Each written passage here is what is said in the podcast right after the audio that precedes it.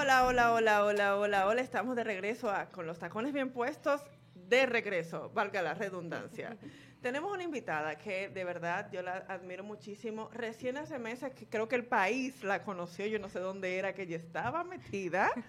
Es una mujer emprendedora, una mujer luchadora, una mujer que es madre, es amiga, es esposa y sobre todo en estos días, porque a veces en todo lo que estamos viviendo, a veces se le olvida a la gente todo lo demás y suena más como activista pro vida, pero definitivamente es una mujer con los tacones bien puestos, aunque use Converse, aunque use Jordan.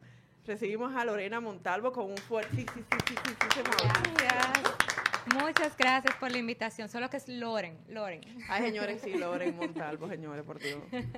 Ayúdenme ahí. Le cambiaste Sí, el que nombre. esa, esa vamos a hacer un sancocho con ella. Sí, pero no te preocupes. Siempre Lorenz, Lorena, Loren, Loraine. Eres Loren. Ok, pues tenemos a Loren Montalvo con nosotros. ¡Ué!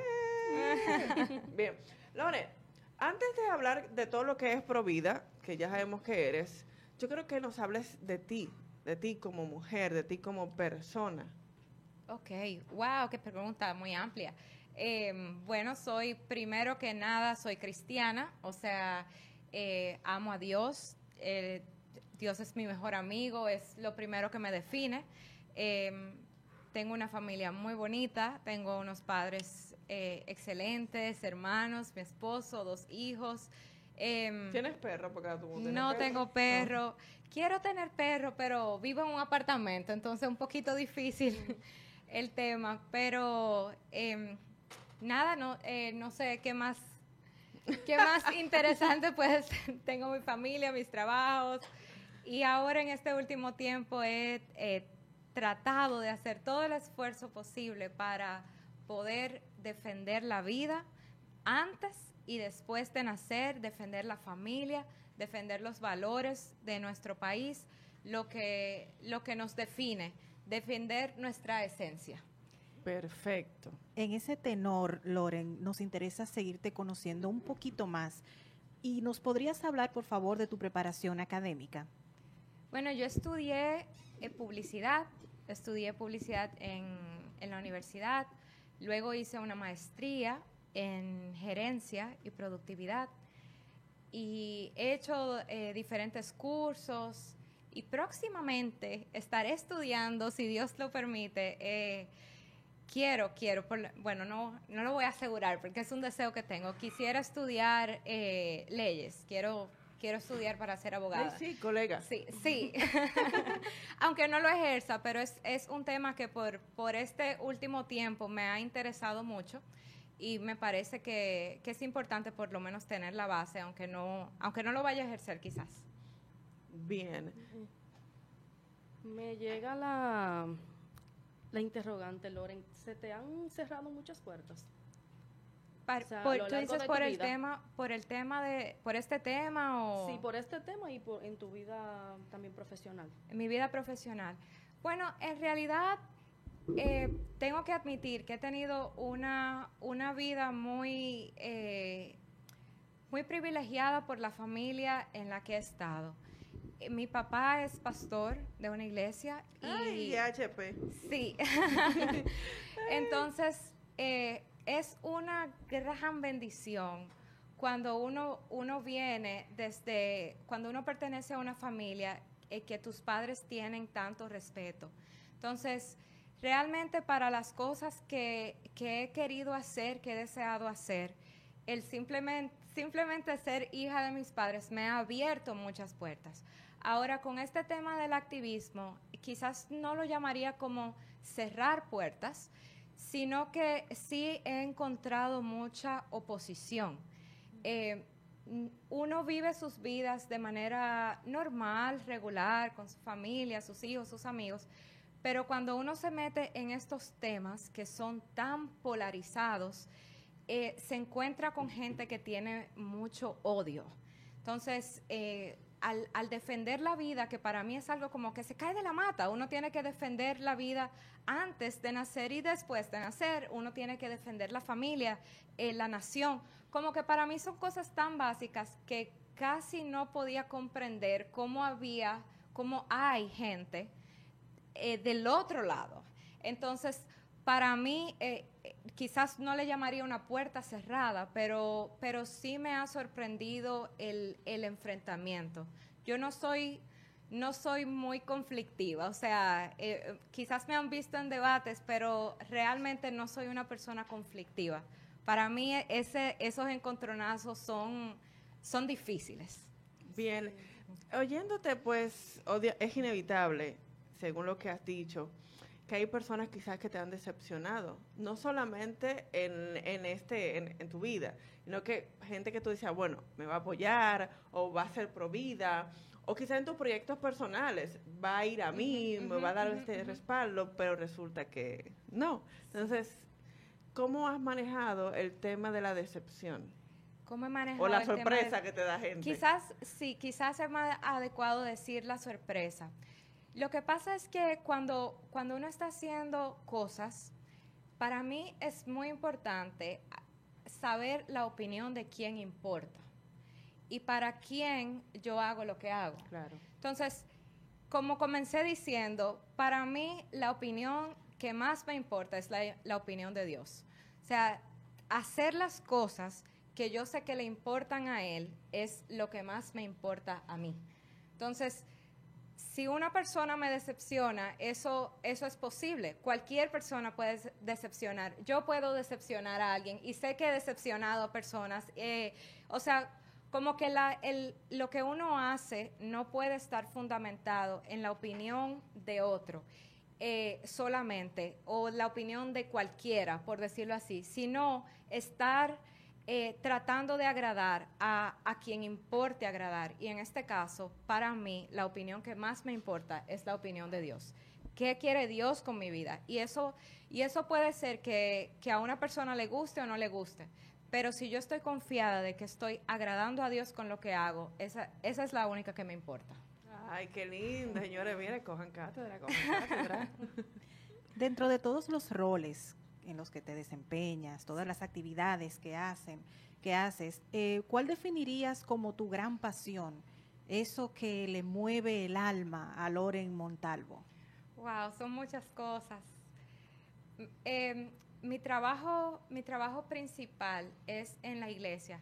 Esto, eh, yo sé que quizás este no es un programa cristiano, pero como me están preguntando de cosas eh, personales, eh, por lo menos este segmento entonces va a ser totalmente cristiano, porque realmente para mí eso es lo que más me apasiona. Digamos, en esto de la lucha, en la lucha por la vida, a mí lo que más me apasiona es lograr abrir los ojos de las personas, lograr que las personas puedan entender de qué se trata esta lucha realmente. Cuando, cuando las personas pueden abrir los ojos en, y darse cuenta de la mentira y me lo comunican, para mí eso es sumamente gratificante. Imagínate cuando yo logro que una persona, por, por mi testimonio, por mis palabras, por lo que yo le digo, abra los ojos y pase espiritualmente de muerte a vida. O sea, que pueda tener la oportunidad de darse cuenta de que la vida solamente tiene sentido si Dios está ahí y que pueda abrir su corazón, permitir que el Señor sea lo número uno en su vida. Eh, para mí eso es, eso es todo. O sea, lo más gratificante, lo más gratificante es poder salvar personas literalmente de la muerte a la vida, eh, tanto espiritualmente como eh, humanamente hablando. Bien, eso fue un aderezo para que no digas que no te preguntamos por ti. Sí, sí, sí. Pero quizás te sientes rara como me están preguntando cosas Sí. mías. Ok, ahora vamos al mambo. Ok. A Provida, porque obviamente es lo que yo sé que tú tienes aquí. O sea, Sí. listo para salir. Sí, sí. ¿Cómo llegaste?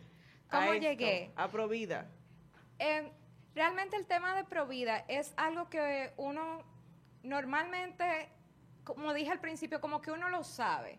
Es como el tema de las drogas. Yo he puesto este ejemplo varias veces, que uno dice, dile no a las drogas, pero uno lo siente tan lejos de uno, como que, como que casi no importa, como que uno no lo siente que sea una lucha personal. Pero cuando ve a un familiar eh, luchando con una adicción, cuando ve a una persona cerca, entonces sí le importa. a mí me pasó con el tema del aborto, que era como que siempre supe que estaba mal, pero viendo que se acerca y se acerca y se acerca a nuestro país, cada vez más eh, vi la necesidad de hablar, como que cada vez más la necesidad de que se levanten voces para defender la vida del no nacido. Entonces, mientras más uno se educa en ese tema, mientras más uno se da cuenta de qué se trata, mientras, mientras más aprendía de este tema, más opuesta al aborto está. O sea, mientras más investigo de qué se trata el aborto, mientras más investigo los efectos, mientras más investigo el movimiento pro aborto, más lejos de ahí quiero estar. Entonces, por eso, por eso entré al, al movimiento pro vida, para, para poner mi granito de arena, para hacer todo lo que yo pueda hacer y tratar de evitar que esta cultura de muerte entre a nuestro país.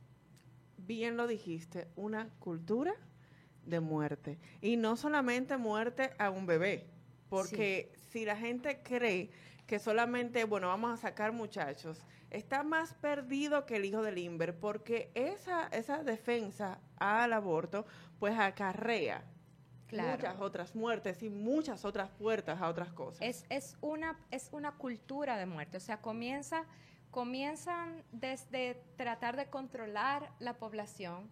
Nuestra, nuestra tasa de fecundidad, por ejemplo, en nuestro país, ha pasado de ser 7.2 a 2.4. O sea, nuestra, nuestra, si un país baja su tasa de fecundidad de 2, ya no hay un reemplazo poblacional. Así es. Entonces, se, se está trabajando en eso, se está trabajando en el aborto, están tratando de, entre comillas, salvar el planeta, pero a costa del ser humano.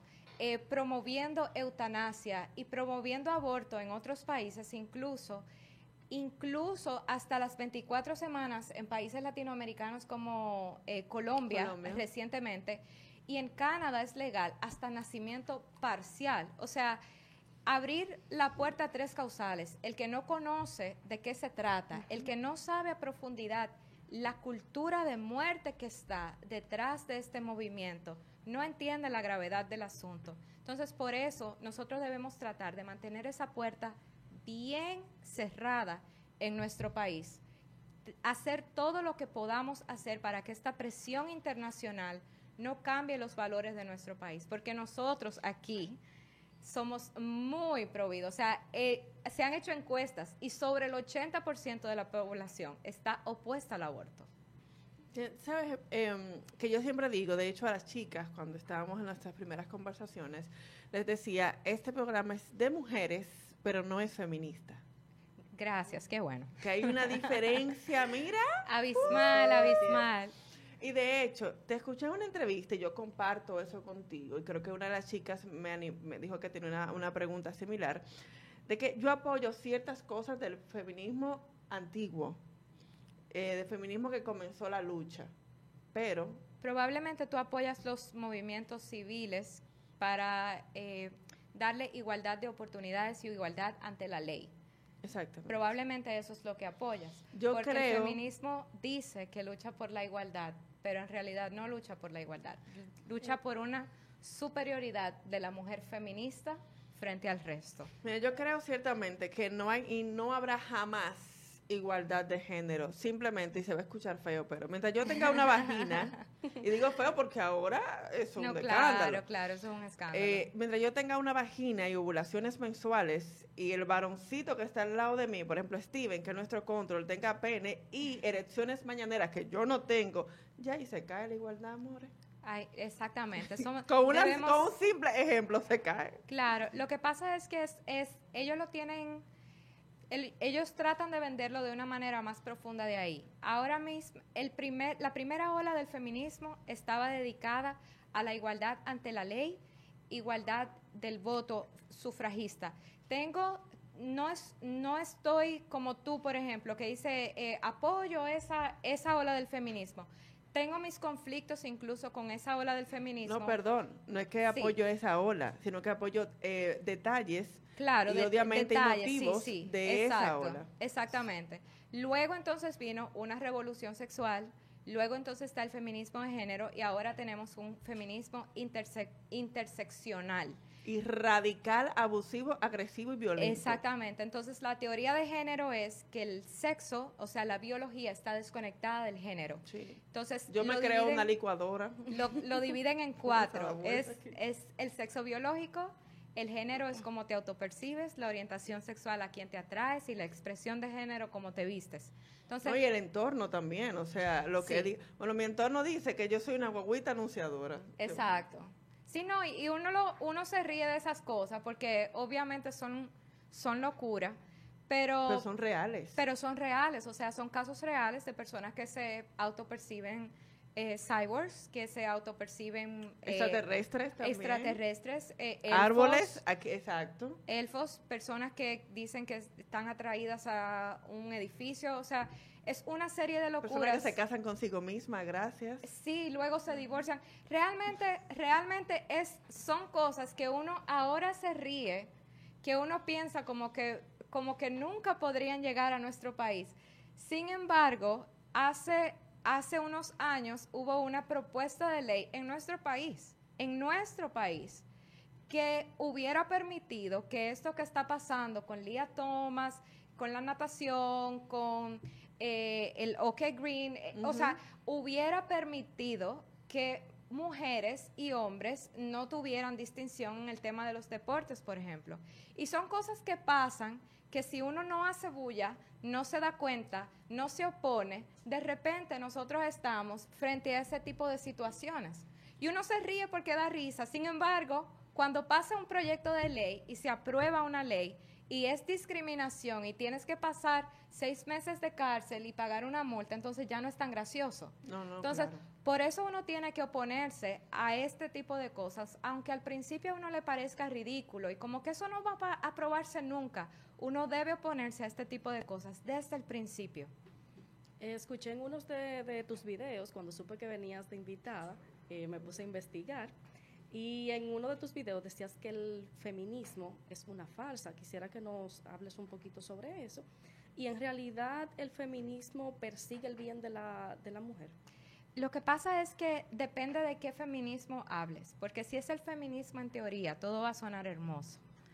Pero el feminismo en la práctica es muy diferente al, te- al feminismo en teoría. Te voy a poner un ejemplo simple. El feminismo dice que lucha por la igualdad ante la ley, que quiere una igualdad de género. Y, por, y en busca de esa igualdad, entonces, buscan cuotas. O sea, que tiene que haber un 50% de representación y un de mujeres y un 50% de representación de hombres. ¿Verdad? En teoría suena bonito. Si, si hay una Cámara de Diputados, bueno, pues entonces que haya eh, 50% de mujeres, 50% de hombres. Sin embargo, ¿qué sucede? ¿Estaban las feministas apoyando a Betty Jerónimo, Provida? ¿A Priscila de Olio, Provida? No. Te puedo seguir mencionando diputadas mujeres y no las apoyaban. ¿A quién apoyaban?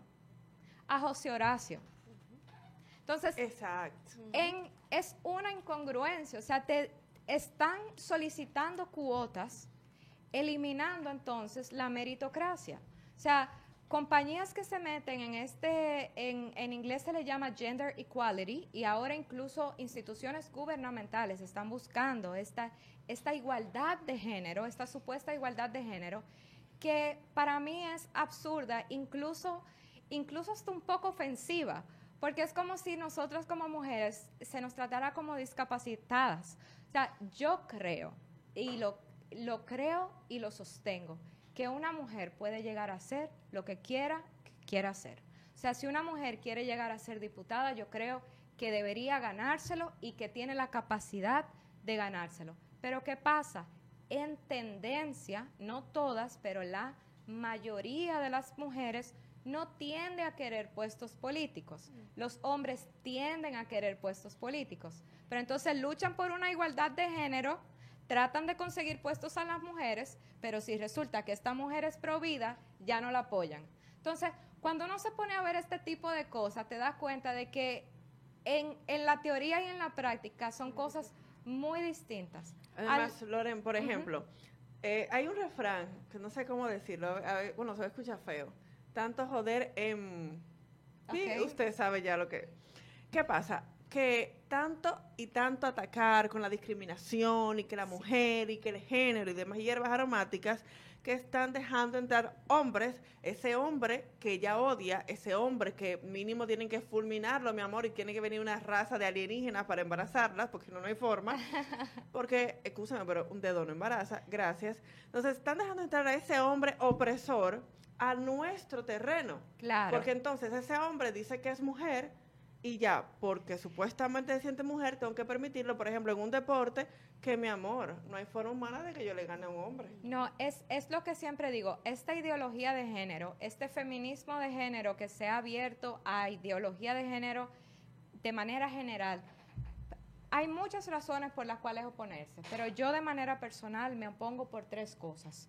Número uno es porque se mete con la educación de los niños. Así es. Miren ahora cómo estamos luchando porque Disney tiene una agenda abiertamente Ay, yo soy pro, homosexual. Yo soy pro Netflix, pero Netflix está es, es terrible. Entonces, quieren educar a nuestros hijos en esta ideología. Y en los libros. Hace unos ocho años se quiso introducir aquí una educación sexual integral que, como digo siempre, uno tiene que ver el título y tiene que leer el proyecto de ley, porque no es lo mismo lo que dicen que va a hacer a lo así que es. hace. Entonces, se quiere meter con los niños a explicarle esto del género que les dije, que se divide en cuatro y todas las cosas. Un niño que todavía está aprendiendo materias, que todavía está en, en temas académicos básicos, que todavía está construyendo su identidad, todavía eh, está entendiendo qué es hombre, qué es mujer, qué raza soy, a qué familia pertenezco. Entonces, a esa edad quieren meterle la ideología. El otro tema es por el asunto de la libertad, porque este tipo de ideologías, cuando se mete, entonces se mete con la libertad. Ya, ya tú no puedes decirle a un hombre que se vistió de mujer que es un hombre, porque ya es discriminatorio. Discurso de odio. Y ya es un discurso de odio. Y lo otro es que vulnera a la mujer. O sea, Totalmente. vulnera a la mujer. Un- una propuesta desde el feminismo vulnera a la mujer. Permite a hombres en espacios que son para mujeres. o sea, es. permite a hombres en spa de mujeres. Permite a hombres en deporte de mujer.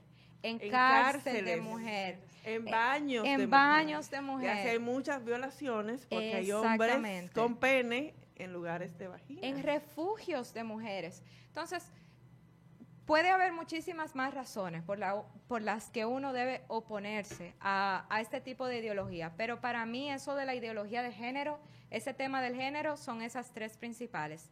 Libertad, protección a la mujer y protección a la niñez.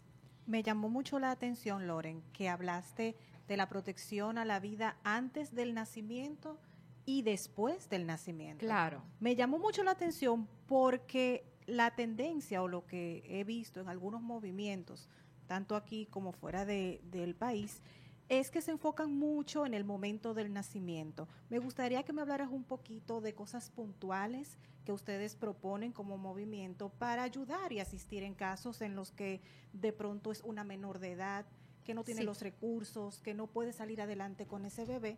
¿Cuáles son esas propuestas para el la, la propia eh, Cámara de Diputados y el Senado para apoyar en estos casos después del nacimiento? Gracias por la pregunta. Mira, esa es, esa es siempre una, una falacia que, que tratan de ponerle a los Provida.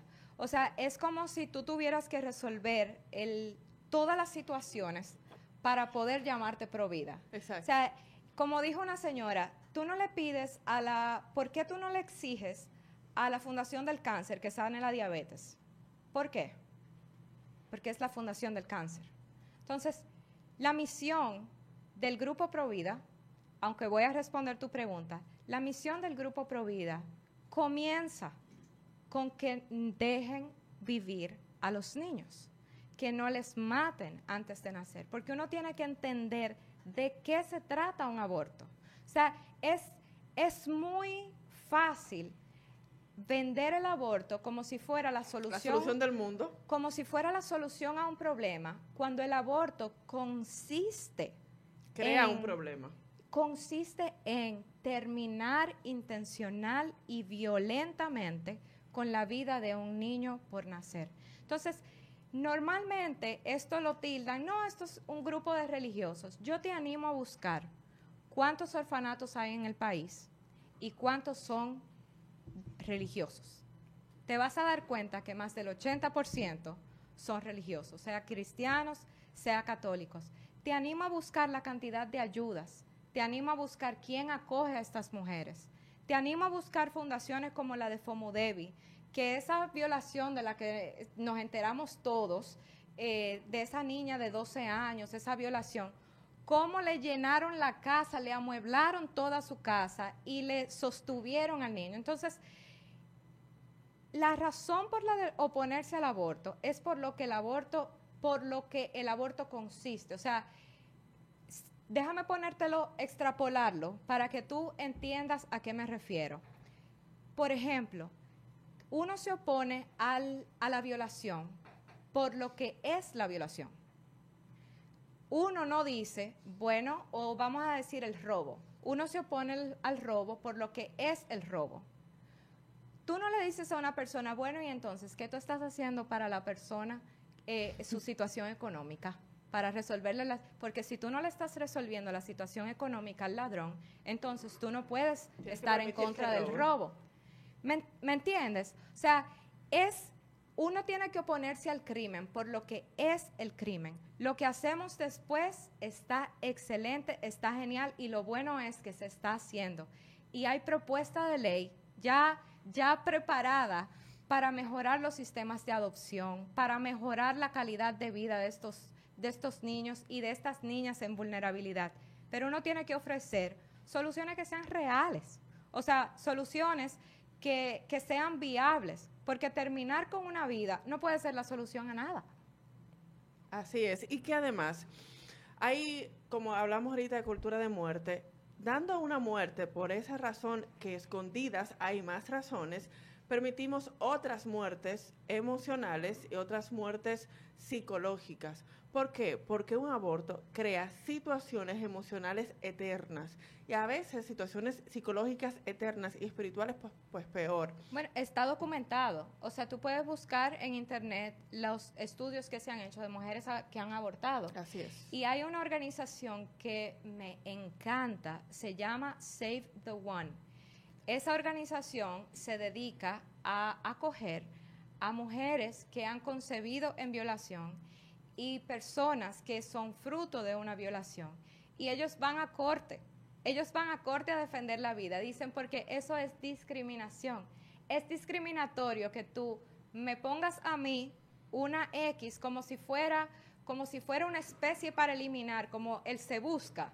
Eh, imagínense una persona concebida en violación viendo este tipo de leyes, o sea, están tratando de eliminarme a mí yo pienso en esa niña, que, que todo el mundo también escuchó ese caso, yo pienso en esa niña que, que sufrió violación con nueve años, que dio a luz con diez años, y en la bebé que nació, el, el, esa bebé, o sea, cuando ella se entere de lo que indignó su vida, cuando ella se entere de que hubo gente que le deseaba la muerte, o sea, ¿qué tipo de sociedad estamos creando en la que una persona vale menos o tenemos el permiso de matarla por la forma en que fue concebida y por lo que hizo otra persona? Yo quiero vivir en una sociedad donde se valore a todo el mundo igual. Así es. Pero, mira, creo que lo hemos hablado en privado. Hay muchísima gente que fue producto de una, de una violación y no simplemente una violación de un momentito y ya. Hay personas que fueron violaciones más, todo es traumática, pero hay... Recurrente. mira, situaciones difíciles. Y esas personas, esos niños terminan siendo la luz de los ojos. Claro, emocionalmente esa niña no está preparada, pero hello, una niña de, hay niñas de 25 que tampoco están preparadas para ser mamis. Entonces, sea lo que sea, sí es verdad, hay una, hay falta de ayuda, hay, es muy chulo decir eso en Gasco o en Piantini, pero hay lugares bastante pobres que es más difícil una ayuda psicológica o emocional. Pero como bien dices mucho, el aborto no desviola. No desviola. no sana traumas, Así sino es. que le, le exac- exacerba el trauma que ha vivido, agrega trauma al trauma. Y lo que uno tiene que tratar es de ayudar a estas personas, sean adultos o sean niños, a superarse por encima de sus circunstancias. Y, y no, no es un asunto de dinero.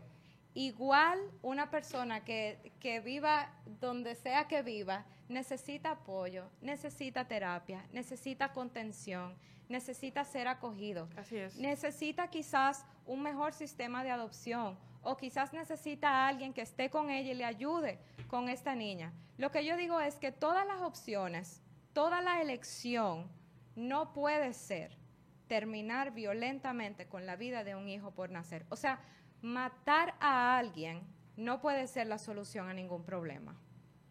Así es, Lore, tenemos que despedirte ya porque ya tenemos 37 minutos, mi amor. Chulísimo, pero de verdad muchísimas gracias por estar con nosotros. A ti se te saca material por, por 3, 4, 5 horas. Así que este programa es para ti, esta es tu casa. Gracias por el honor de concedernos unos minutos de tu tiempo. Gracias a ustedes por la invitación, un placer. Así que nos vemos en un momentito con un personaje que nos va a hacer pasar un momento bastante agradable. Y de, de verdad, Lorena, un honor. Gracias. Bye bye. Loren. Ay, Dios.